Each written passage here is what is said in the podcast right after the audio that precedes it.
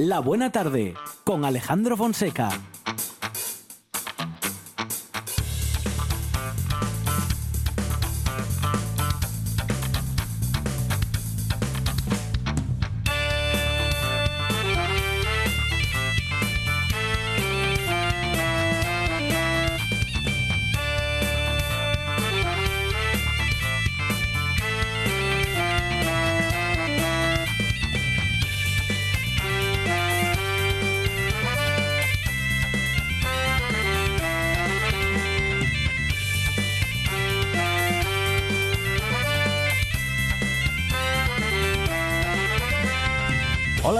Son las 4 y 8 minutos de la tarde y esta es la radio del Principado de Asturias. Primeros minutos de la buena tarde de 2023.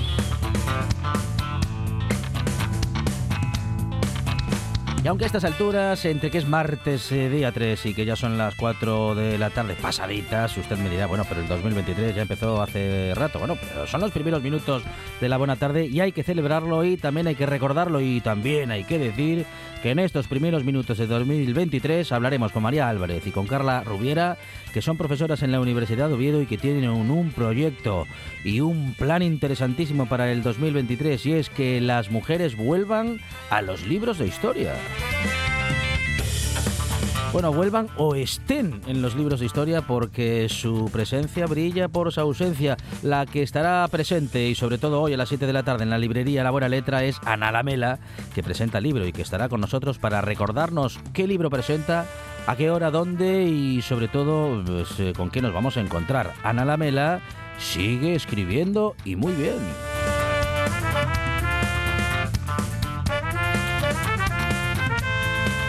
Grandes proyectos también los que tiene para este año José Manuel Pérez de Laderas del Naranco, que como poco y al menos hoy en los primeros minutos de esta buena tarde, procurará enseñarnos a bueno pues a, mm, a no cometer errores o en todo caso a esos errores más habituales, que no los cometamos o cómo arreglarlos, qué hacer cuando nos equivocamos en nuestro jardín o en nuestra huerta.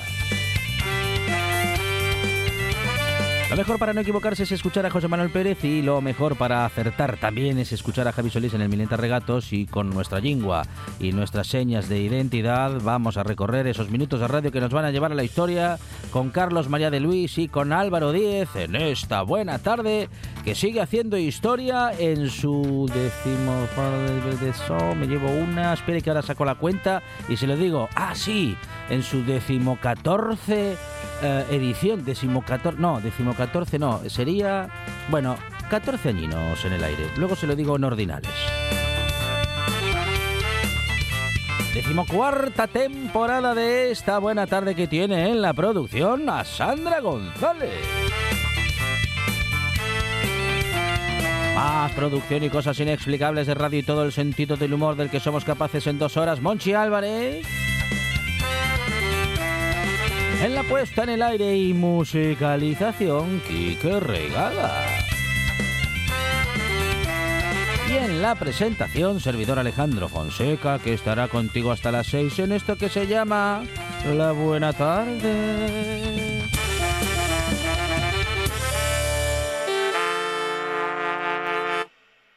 Me gusta la buena tarde.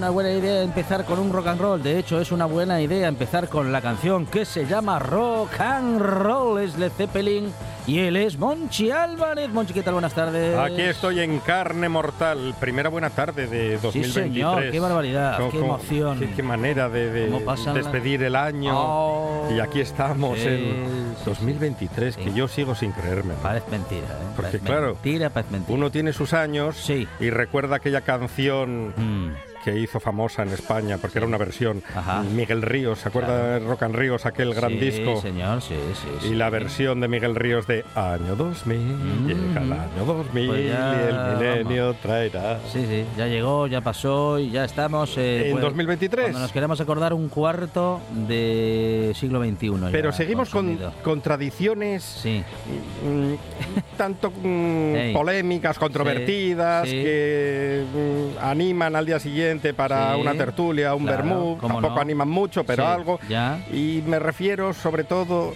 y sobre todos, a las campanadas. Ah, y ese formato. Ese formato viejuno es de las campanadas. Agotado, agotado, agotado está. Yo pongo la tele y veo a los morancos y- Sí, y, y sí. creo que va a llegar el año 2023, no, el Sí, 83. El 83, 84. El 83. No, y con lo, sí, con Digo, los bueno, y ahora saldrá Arevalo después de los Y morancos. con los chistes que contaron, pues todavía Ya. más, más adentrado en la década del 80. Pero Que hay, sí hay no que pasa. reformular ese formato televisivo. Posiblemente, ¿eh? Posiblemente. Ya, pero llevamos años Pero bueno, comentando esto. lo mismo, ¿eh? Sí.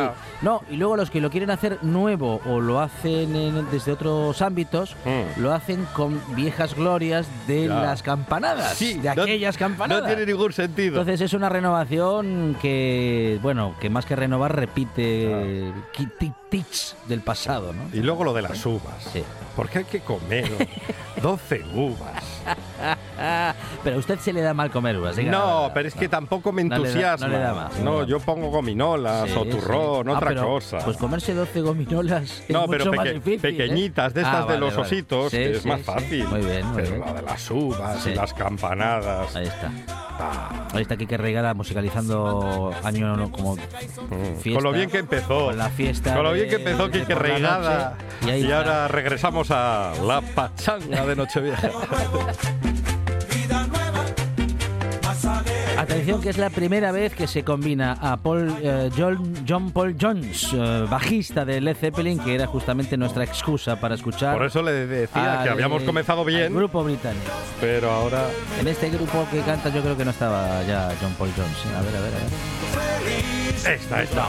Esta era la que le decía, la del año 2000. Ahí está. Escuche, escuche. Miguel. Simplemente no habrá vida en nuestra tierra. Epa. Dese cuenta. Madre mía, madre mía. Esto lo cantaba Miguel Ríos en 1982. Qué lejos quedaba ese año 2000. Bueno, ahora queda lejos también, pero desde el otro lado. ¿eh? Igual de lejos que, que en aquel entonces, pero ahora en lugar de tenerlo por delante, pues ya lo tenemos detrás. El, aquel 2000 o aquella entrada en el 2000. Estamos en el 2023, primeras horas de esta tarde, en la que vamos a recorrer, como siempre, pues muchas cosas. ¿eh? La actualidad, lo que pasa, lo que pasará. Hacemos un poquito de historia con Álvaro Díez. Bueno, en fin, de todo tendremos. Y vamos a hablar también con dos profesoras que tienen un plan para 2023 interesantísimo. Monchi. Álvarez, no se vaya lejos. Me quedo por aquí.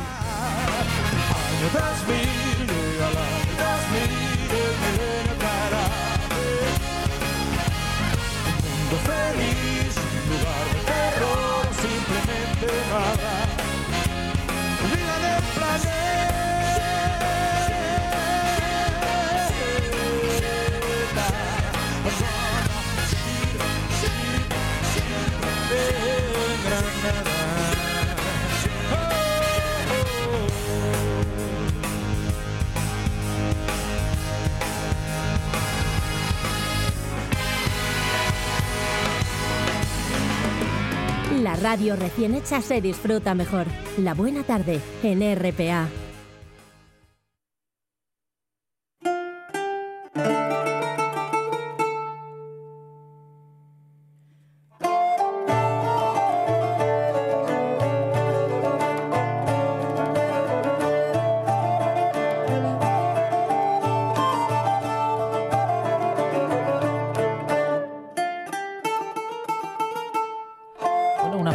Que os sonará conocida y que os sonará sobre todo muy justificada. Ellas no están en mis libros de historia. Enseñar y cambiar la enseñanza para recuperar a las mujeres. Es que a las mujeres se les ha negado, como hemos contado muchas veces en esta buena tarde, un- su lugar en la historia y mm, prácticamente mujeres que hayan sido protagonistas conocemos muy pocas. Y no es que no haya habido, es que se nos ha contado muy poco y a muchas se las ha deliberadamente, o bueno, se las ha ocultado deliberadamente. María Álvarez, ¿qué tal? Buenas tardes. Hola, ¿qué tal? Buenas tardes. María, bienvenida. Carla Rubiera, ¿qué tal? Hola, ¿qué tal? Bueno, pues profesoras en la Universidad de Oviedo, María de Historia Medieval y Carla eh, de Historia Antigua. Mm, hemos, bueno, hemos, digo, eh, pues yo incluyéndome, pero en cualquier caso, o nos incluimos todos en este presente majestático, pero bueno, en fin, los historiadores sobre todo, ¿no? En los libros de historia han hecho que la mujer desaparezca, María.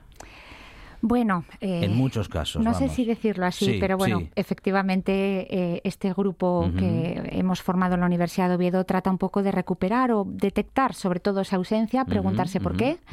eh, porque efectivamente, como decías, existir existieron, estaban invisibles ¿eh? o desmaquilladas. No solamente en los libros de historia, ¿eh? sino también en, en las propias aulas del instituto y de la universidad. Y un poco el objetivo que tenemos este grupo de profesores que llevamos juntos ya, recordábamos ahora Carla y yo, ¿eh? pues son cinco años trabajando bueno. eh, con esta idea, es recuperar, detectar un poco la ausencia de las mujeres y eh, llevarlas a las aulas. ¿no? Siempre desde ese prisma o desde esa óptica de la historia social de las mujeres, esto es, ver la historia desde otra ventana. Abrimos la ventana en femenino y vemos lo que pasaba en las distintas épocas históricas, en la prehistoria, en la edad antigua, en la edad media, en la edad moderna e incluso en la contemporánea, con ojos de mujer. Hay relatos, Carla, mm, dentro de la historia, tú que justamente estás en historia antigua, esa parte de la historia que a lo mejor mm, ha sido muy difícil conocer porque ha habido o porque hay poco, po- poco texto y hemos tenido, vamos a decir, que sacar conclusiones. ¿Se han sacado conclusiones eh, de género que han hecho que la mujer, eh, bueno, pues no, estuviese en el relato eh, de una manera secundaria? Pregun- bueno, pregunto, Sí, no sé sí, si pregunto y afirmo un poco cada cosa, ¿no? Sí, porque bueno, una de las eh, primeras cuestiones es, saber trabajar con las fuentes y buscarlas, ¿no? Porque comentaba María, eh, invisibilizadas o desmaquilladas, silenciadas, porque efectivamente ellas fueron parte de la historia, ¿no? Con lo cual hay que saber acercarse a las fuentes. Claro, cuanto más atrás nos vamos, para alguien de contemporánea, yo siempre digo, en contemporánea tenéis muchísimo, es igualmente difícil, ¿no? Muchas veces, pero claro, si nos vamos a antigua y el de prehistoria me dirá, bueno, en la antigua tenéis fuente escrita, ¿no? Pero aún así a veces es muy complicado encontrarlas y sobre todo hay que ser críticos o críticas a la hora de mirar esas fuentes. Es decir, porque están ahí cuando están, por ejemplo, no lo sé, en el espacio doméstico, ¿no? Y entonces esto de repente dio lugar a pensar que las mujeres siempre estaban metidas en casa. Pero esto no es así, ¿no? Es decir, ahí está ese sesgo también de quien está produciendo la fuente, esa, esa ideología que nos intenta transmitir, ¿no? Así que, bueno, hay que tener cuidado a la hora de analizar estas fuentes y yo siempre digo que hay que eh, ponerse, bueno, esto lo dice muchas veces Rosa, ¿no? Ponerse las gafas moradas, dice, y querer buscarlas y encontrarlas. Y yo siempre pongo la misma anécdota. ah, yo he paseado varias veces, afortunadamente, por los museos vaticanos y siempre que voy encuentro algo nuevo.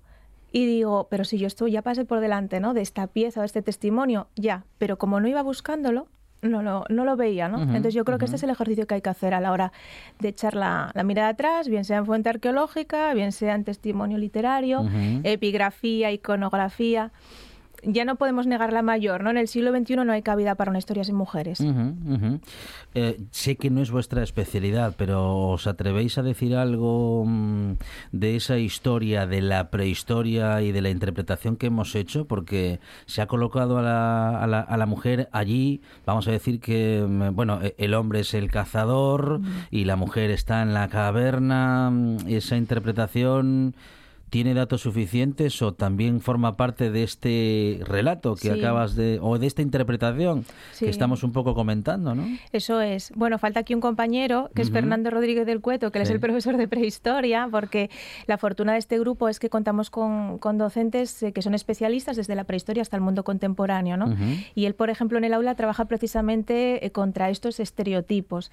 El hombre artista, el hombre cazador-recolector, ¿no? Y la mujer encerrada como en esa caverna. Mm. Hoy en día eh, sabemos, bueno, pues que estos son imágenes estereotipadas y la investigación además está dando la razón a que no hay miradas universales y por poner un caso que yo cuando lo encontré me llamó mucho la investigación, es el del estudio ¿no? de, de restos paleolíticos en el continente americano, se publica en Science, ¿no? una de estas revistas espectaculares sí. en 2021 y eh, lo que ocurrió fue lo siguiente, de repente se encuentran unos restos de una mujer asociados a útiles de caza mayor.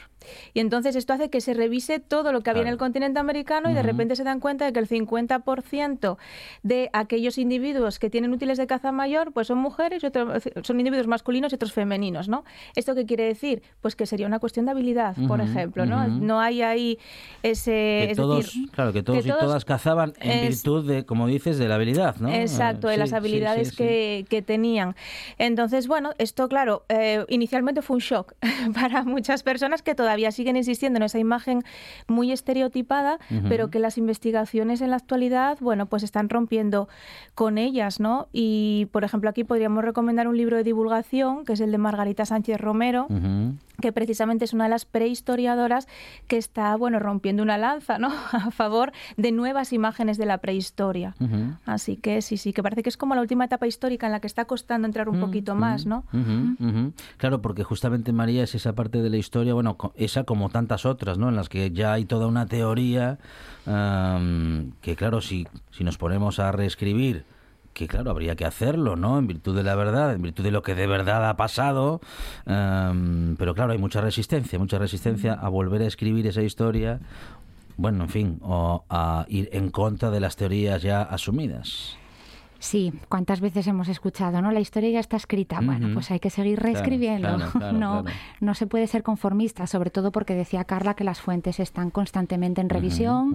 No tanto porque aparezcan fuentes nuevas, por ejemplo, los testimonios escritos de época medieval, de época alto medieval, ya es difícil que puedan dar alguna sorpresa más, pero se trata de leerlas de manera diferente y sobre todo de contrastarlas con otro tipo de fuentes poco trabajadas hasta la época y que permiten en esa confrontación eh, sacar, bueno, otras miradas diferentes. La historia es poliédrica y conviene recordar que los prismas son múltiples Mm. y que eso enriquece siempre. Yo pensaba ahora cuando Carla hablaba de prehistoria que precisamente Fernando Rodríguez del Cueto, nuestro compañero, pues lideraba un grupo de alumnos en la universidad que han trabajado, por ejemplo, el papel de la mujer en el arte paleolítico. Siempre nos imaginamos al hombre pintando y resulta que también ella pinta y también a ella hay que meterla en ese ámbito cultural, en este caso del arte paleolítico asturiano. ¿no? Eh, por lo tanto, mm, en cualquier época histórica, ¿eh? incluso yo pienso, por ejemplo, los alumnos míos en el aula, ¿no? que trabajaron la época eh, musulmana, el Andalus y la mujer, y para ellos fue una sorpresa descubrir que en, que en época musulmana, en la España medieval, las mujeres escribían y eran lexicógrafas y eran copistas, eran ellas las que copiaban el Corán y hacían las copias del Corán. Y sin embargo seguimos pensando en el ámbito musulmán y pensando en esa mujer mm, en el espacio doméstico, criando a los hijos, que también, por supuesto, ¿no? Pero bueno, conviene... eh, reescribir la historia siempre, porque las fuentes nos lo permiten.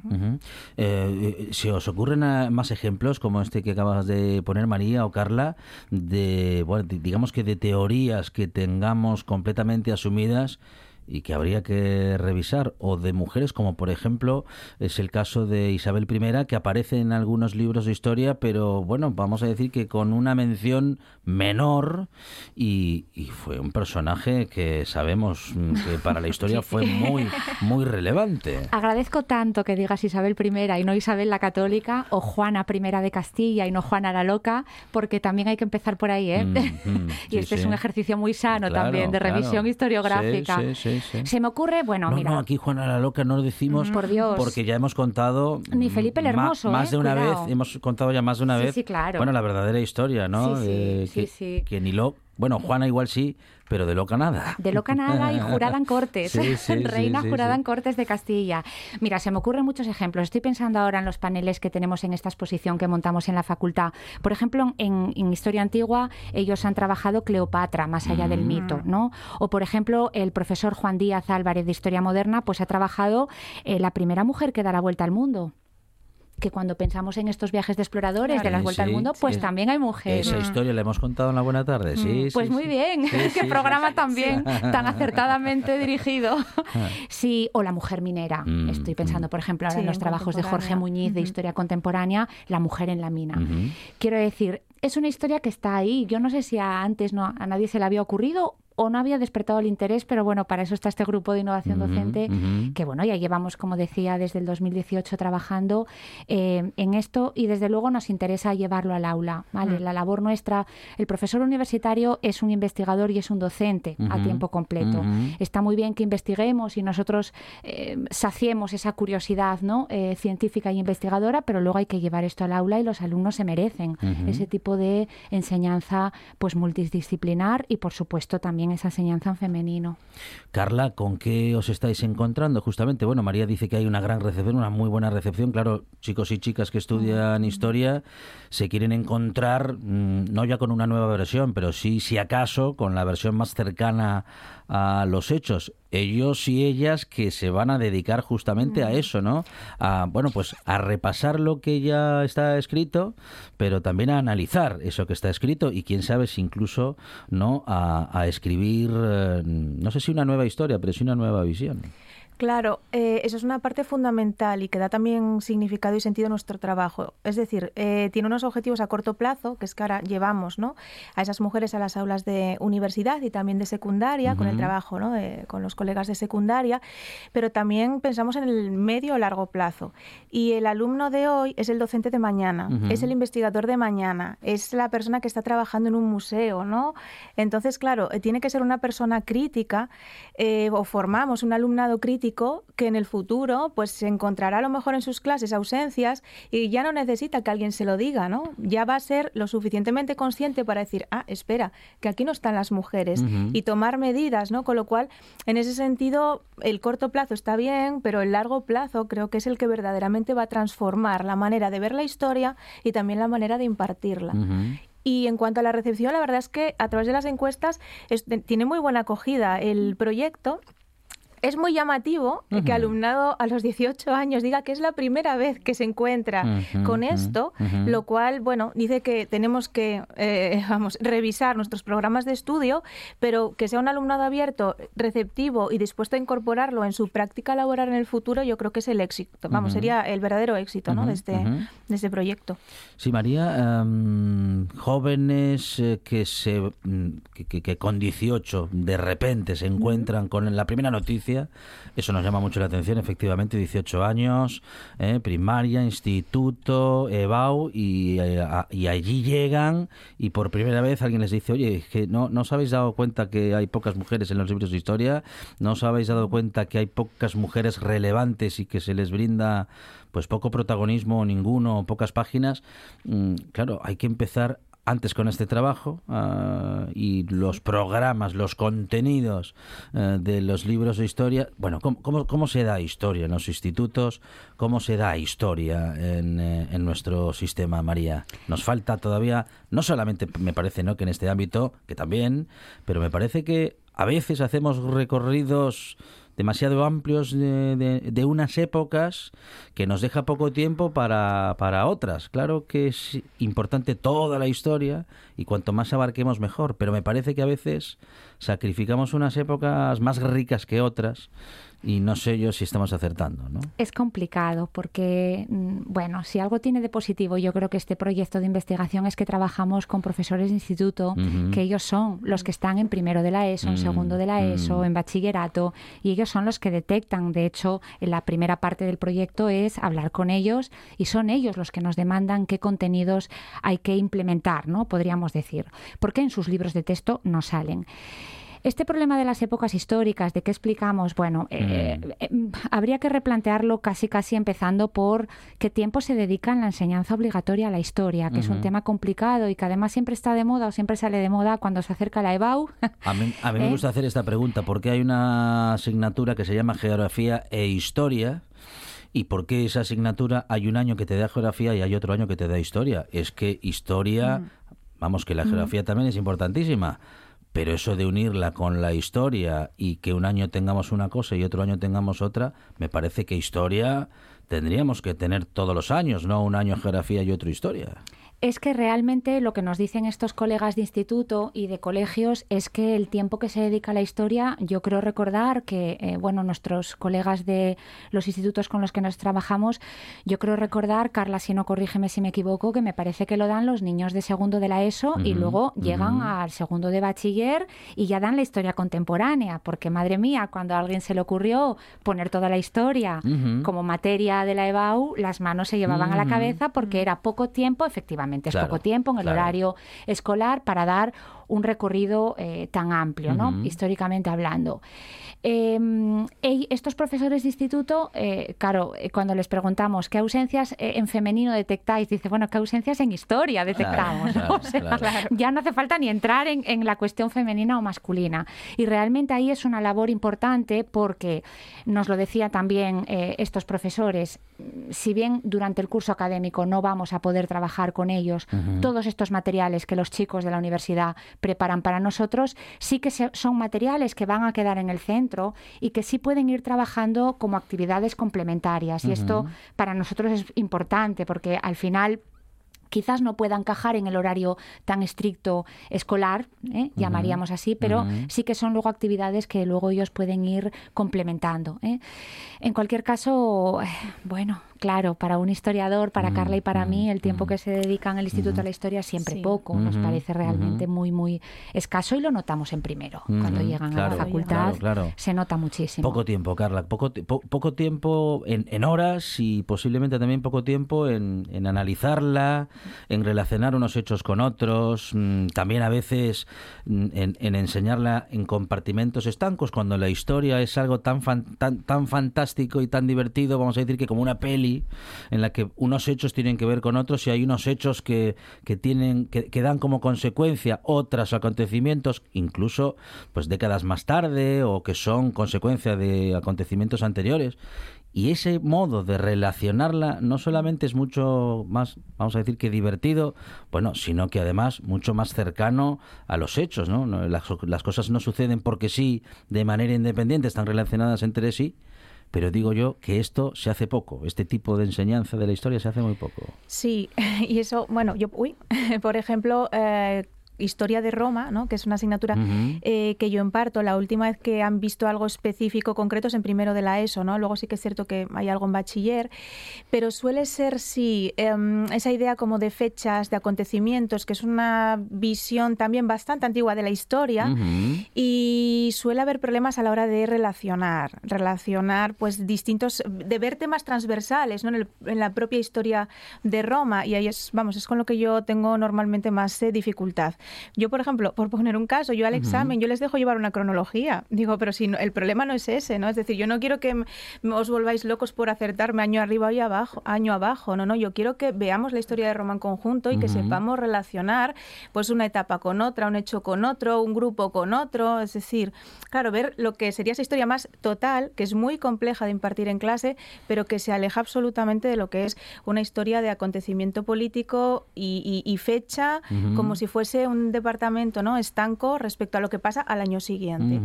Y también aquí está efectivamente, pues que claro, lo que ocurre en la época antigua, a continuación viene la época medieval, pero y esto no significa ¿no? que en el siglo V alguien baje claro, claro, exactamente. un hacha y diga, oye, cuidado, que aquí se, se, acaba la historia antigua y empieza la historia medieval. No, que va. Es decir, hay una relación absoluta, hay una transformación, hay un cambio, obviamente, hacia algo que es distinto. Y esto es lo que tiene que analizar ¿no? el historiador y la historiadora. Y esto es lo que muchas veces cuando llegan, bueno, pues nos encontramos que cuesta más entenderlo, aunque también entendemos por la experiencia que estamos teniendo ahora, ¿no? Con profesorado de secundaria, lo difícil que es a veces llevar este tipo de enseñanza a las aulas de secundaria e imagino que de primaria. Conocer mejor la historia, María, nos puede ayudar a elegir mejor, mm, porque es que pienso que quien no conoce, bueno, no digo que tengamos todos que conocer en profundidad la historia, pero sí tener unos conocimientos básicos y sobre todo acertados de qué sucedió antes, qué sucedió después y por qué. Comprender esto, comprender básicamente algunos hechos históricos, sus consecuencias y demás, nos haría mejores. Nos haría Ciudadano. mejores. Bueno, eh, era Mark Bloch, creo recordar, el que decía comprender el presente por el pasado. claro, no hay claro. otra manera de descifrarlo. A mí me gusta Mm, mm. decir siempre que el historiador, cuando les dice, ¿qué es un historiador? Es un experto en el tiempo. Ujú, Nosotros somos ujú. expertos en el tiempo. Mm. Somos expertos en saber cómo la cosa va cambiando las, las coyunturas cíclicas, críticas, ¿no? Somos expertos en, en comprender cómo las sociedades reaccionan a determinados acontecimientos, coyunturas económicas, políticas, sociales. Y sigo echando Ah, en falta ah, que nos llamen, porque como científicos del tiempo que somos, podemos aportar eh, muchas reflexiones interesantes a propósito de cómo las sociedades fueron evolucionando y eh, fueron avanzando frente a los problemas. Ujú. Esa es nuestra historia y nuestra ciencia. Bueno, y eso nos puede quitar también, Carla, mucho peso de encima, ¿no? Digo, mm, no, no creernos que somos los primeros a los que en la historia nos ocurre tal o cual cosa, Sí, ¿no? sí, Eh, sí. Eso nos puede quitar mucho peso de encima. No digo que responsabilidad, pero sí darle, bueno, una, una perspectiva diferente a según qué acontecimientos. Sí, no hemos sido los primeros en, en casi nada, bueno, muchas cosas, pero en casi nada, ¿no? Si miramos el pasado, de hecho, otro de los proyectos que tuvimos en, durante la pandemia, un grupo de profesores y de profesoras en el Departamento de Historia de la Universidad fue analizar pandemias eh, o Claro, momentos claro. de epidemias en el pasado para descubrir que los grupos humanos habían actuado en muchas ocasiones como lo hemos hecho en el presente, ¿no? Ujú. La ventaja, obviamente, del presente es que tenemos la ciencia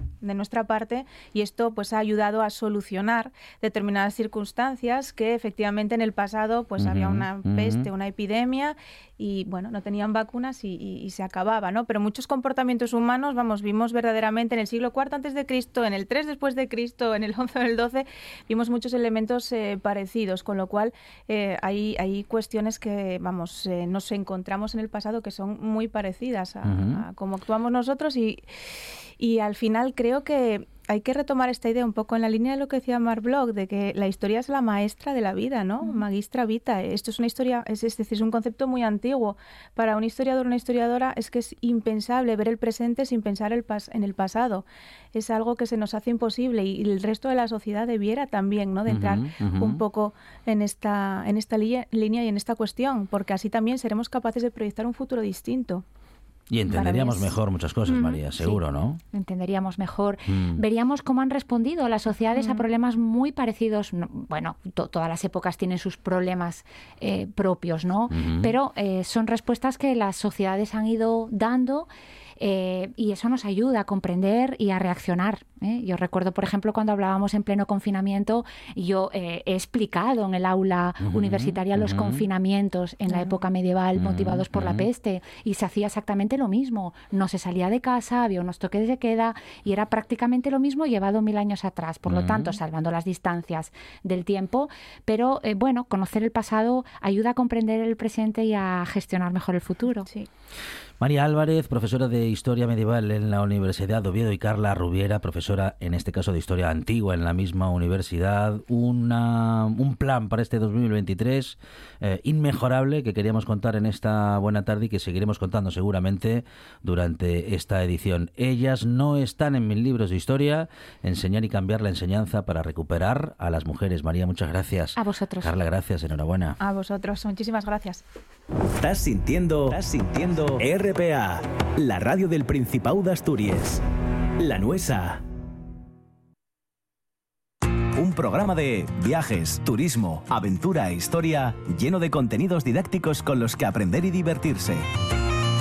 Un escaparate turístico donde se incluyen información sobre casas rurales, hoteles, gastronomía, turismo de aventura, senderismo, festivales. Voy a volver a salir y quiero que me aplaudáis como si fuera yo que sé. Un buen día para viajar. Un programa de apoyo al sector turístico de Asturias. Los sábados y domingos a las 10 de la mañana. La buena tarde con Alejandro Fonseca.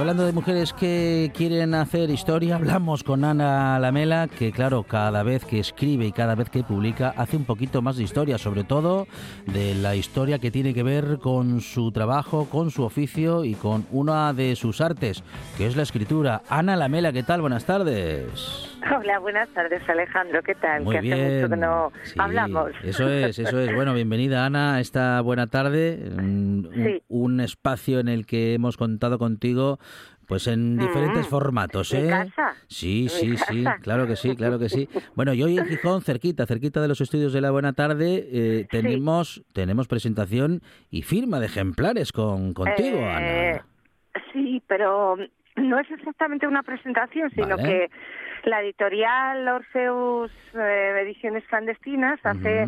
Estos días pues eh, firmas de libros, ¿no? Entonces nos juntamos algunos autores y autoras y firmamos eh, nuestro libro a la gente que quiera comprárselo para Reyes o para lo que sea, ¿no? Bueno, Entonces bien. eso es lo que va a pasar hoy en La Buena Letra a las 7 de la tarde. Muy bien, muy bien. Bueno, y a las 7 de la tarde entonces en la buena letra ahí con Rafa Testón y compañía en la Sí. calle Casimiro Velasco con la que va para arriba allí, San Bernardo. Eh, San Bernardo Sí, puede ser. No me, no me Sí, acuerdo ahora mismo del número de la calle, pero vamos, eh, Bueno, la buena letra yo creo que la conoce todo el mundo ya, la librería La Buena Letra. cerquita o de sea esa que- esquina, cerquita de la puerta de atrás del Eso, eso. Muy bien. Bueno, muy bien, muy bien. Yo creo que no se pierden. Ana. Entonces, eso, nada, los esperamos allí a las 7 Bueno. y estaremos encantadas de firmar todo lo que quieran. Muy bien, tenemos que ir con libros de Ana Lamela, ¿eh? Eh, los que tengan libros de Ana Lamela, si no, hay que aprovechar. Eso, y hay que aprovechar y si no, hay allí para comprar también, Claro por que sí. supuesto. Ah, bueno, claro, esa es otra. Ah, Hombre, bueno, por también, favor. también, claro, claro, claro. Ahora claro. que, que están ahí los reyes, por eso lo Sí. decía, es un Mira, regalo maravilloso. No, que yo estoy pensando, fíjate que estaba pensando más en el, mm, en el lector que se encuentra con la Sí. escritora y no estaba pensando tanto en el librero que también Claro. tiene, bueno, pues tiene su parte, Hombre, que- su pues parte para aportar y para ayudar a los reyes. Sí, sí, sí, por Claro, supuesto, claro, claro, por muy bien. supuesto. Muy bien. Y, y recibir libros en Reyes es lo más bonito del mundo. Claro que sí. Bueno, pues es uno de los A mí es regalos. el regalo que más me apetece. Claro que sí, es uno de los regalos preferidos en la redacción de La Buena Claro Tarde y seguro que, claro, para Ana Lamela, eh, buena amiga y escritora, también lo es y lo está confesando. ¿eh? Pero, Pues por tanto, Claro hoy sí. a las 7 de la tarde, firma de ejemplares en la librería La Buena Letra, que si no los tienes, efectivamente también tiene los Claro. ejemplares de Ana Lamela para que te puedas hacer con ellos y echarle una mano a los reyes para los próximos reyes que ya están ahí a la vuelta de la esquina. Que Ana. no falta nada. Eso no es. falta nada. Pues nos vemos esta tarde en La Buena Letra, Ana, ¿vale? Venga, un besín, muchas Besín. gracias. Hasta luego. Venga, chao. Todos los fines de semana tienes una cita con la gastronomía asturiana. Les Fartures, con David Castañón. Sábados y domingos al mediodía en RPA. La Buena Tarde, con Alejandro Fonseca.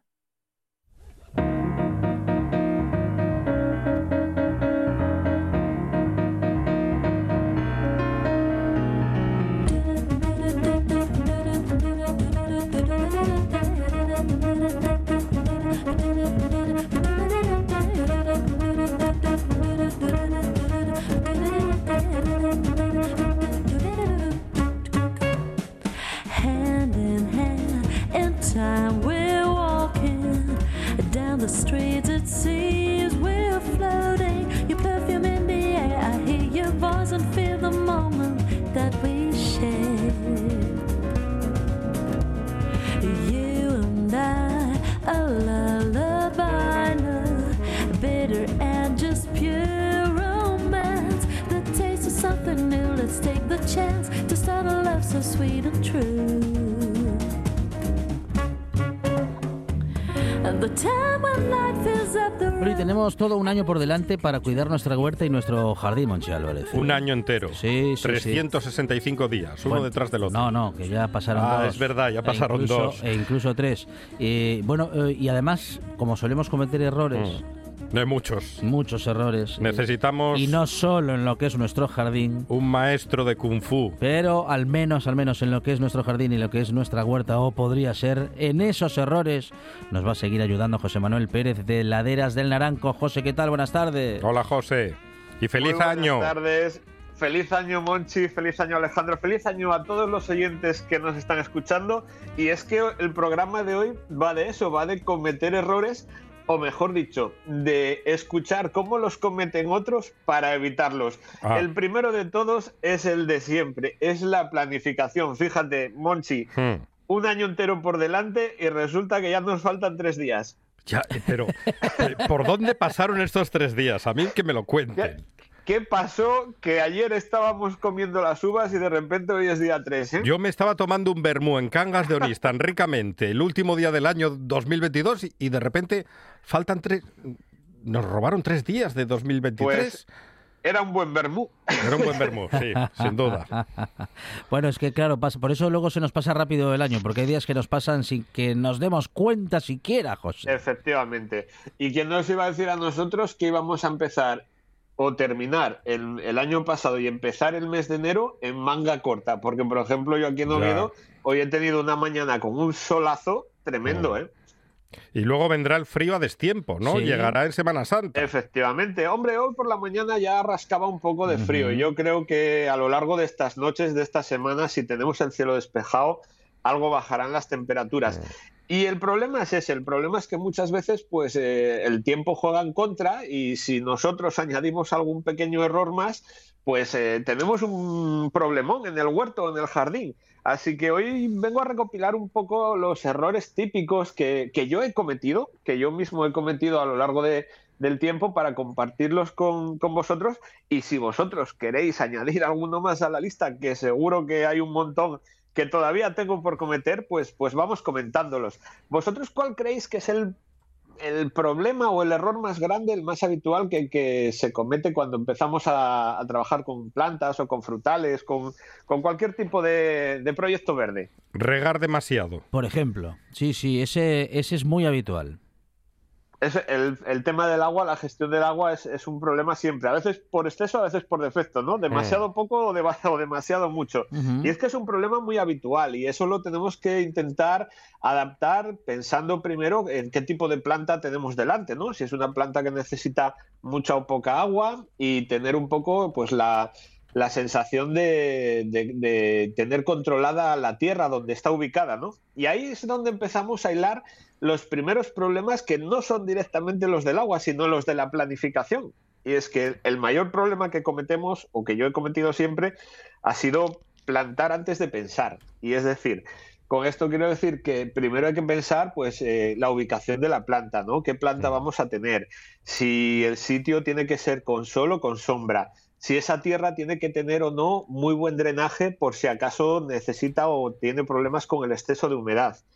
Y también pues tenemos que pensar en cómo se va a ir desarrollando con el paso del tiempo, si es una planta o un árbol que va a crecer mucho y va a necesitar un espacio para desarrollarse, para no tener estrés, para recibir la cantidad de luz necesaria.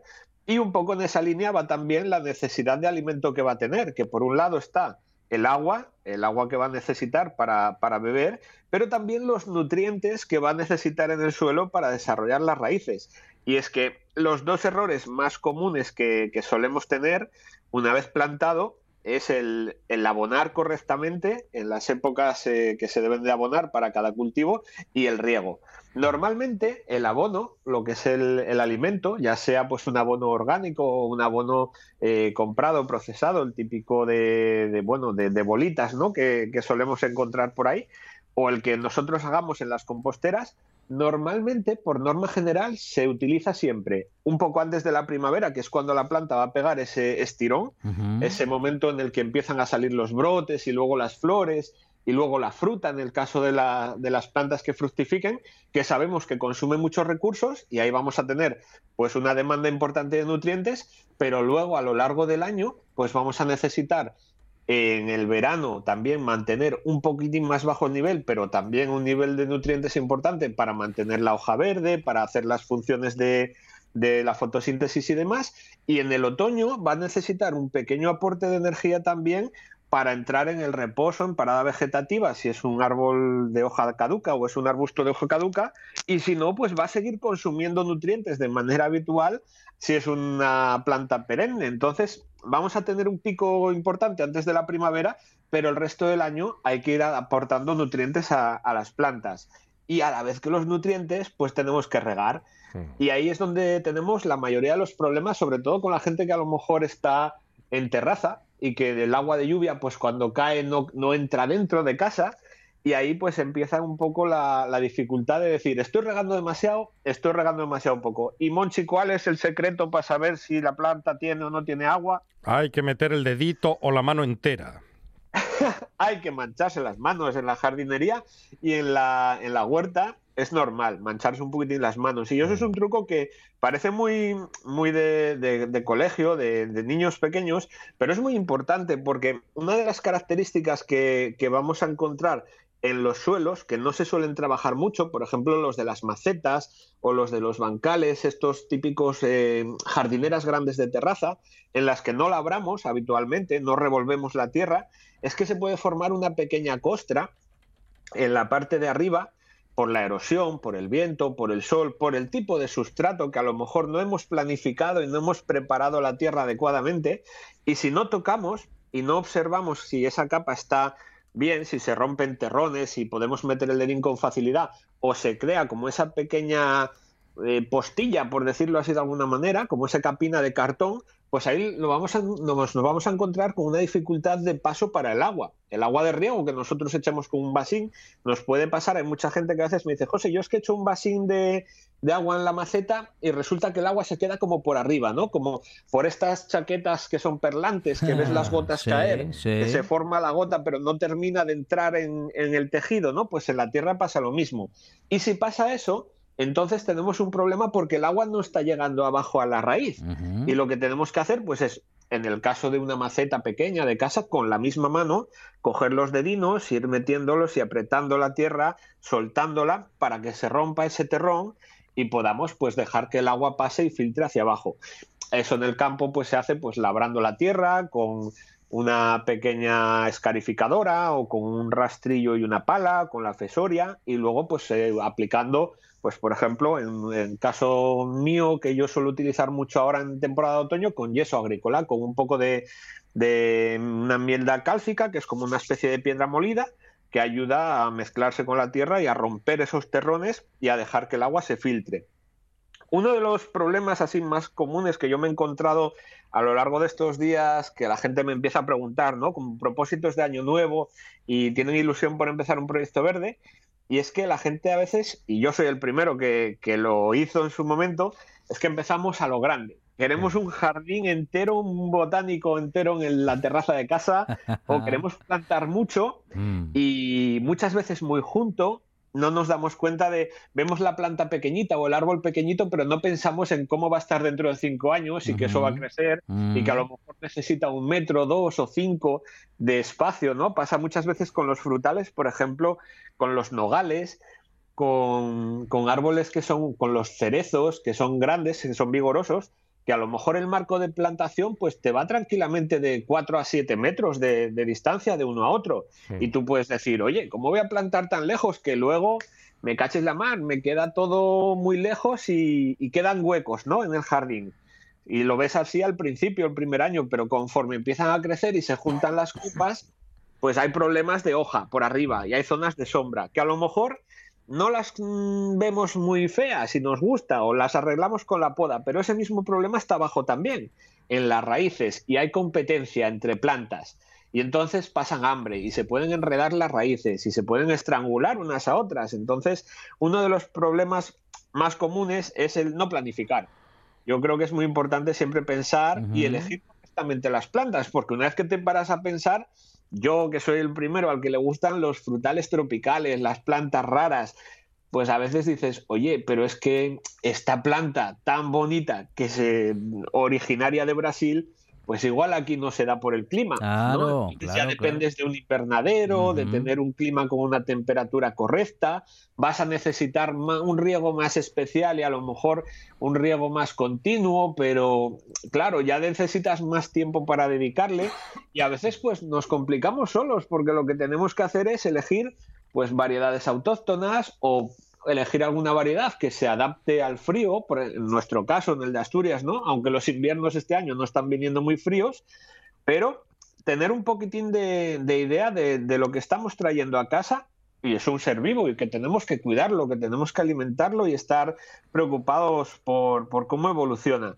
A partir de ahí, pues tenemos que jugar con el clima, pero el clima ya sabéis que es algo que no podemos controlar Mm. y que muchas veces pues lo que tenemos que intentar controlar o, o tener en cuenta, mejor dicho, es si vamos a tener muchas horas de frío o pocas horas de frío.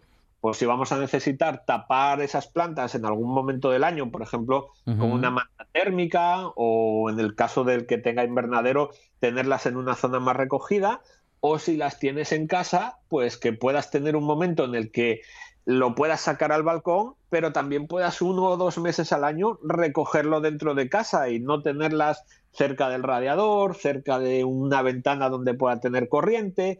Bueno, pues lo, lo- lo habitual, ¿no? Saber qué, qué es lo que estás cultivando. Ese es otro error, el de no conocer las características ¿no? de algunas plantas y lo que acabas de decir, ¿no? Esos cambios de temperatura o los cambios de luz o que le esté dando más luz de la que debe. O el terreno. Efectivamente, hay plantas que sabemos que necesitan pues un sustrato más ácido, como por ejemplo los arándanos. Sin embargo, la frambuesa pues se desarrolla en un terreno pues que sea un poco más básico, un poco más arcilloso. Ahí podemos tener dentro del mismo sustrato dos plantas, una se desarrolla muy bien y otra da problemas y no, no termina de, de ir bien, ¿no? Y esto un poco juntado todo pues nos lleva al problema más habitual que me suelo encontrar cuando la gente empieza con mucha ilusión con esos macroproyectos en los que quieren plantar todo y todo a la vez y todo para allá, y es que acabamos tirando la toalla y lo hacemos muy rápido porque no damos tiempo a que las plantas se adapten y a que nosotros aprendamos a corregir esos errores, ¿no? Alguna vez hemos eh, plantado algo con la ilusión de, pues yo recuerdo la primera vez que planté café y bueno, veía las plantas muy bonitas y el primer año que las saqué fuera, las saqué demasiado pronto, pues las plantas se quemaron casi todas las hojas y la desilusión es muy grande y dices, oye, ¿lo dejo? No, hombre, no, igual no lo hay que dejar y luego lo que hay que tener en cuenta es, pues, qué estamos plantando y dónde lo estamos plantando y si podemos o no hacerlo. Así, que si alguien tiene un proyecto verde y que le gustan las plantas tropicales y las Sí, cositas sí. raras, pues que le eche un vistazo a mi canal de YouTube, Claro. porque hay algunas que se dan muy bien aquí en Asturias. Laderas del Naranco con José Manuel Pérez en YouTube, claro, y en esta buena tarde. Eh, José, muchísimas gracias. ¡Feliz año! Gracias a vosotros y que pasáis muy buena tarde este primer martes de enero.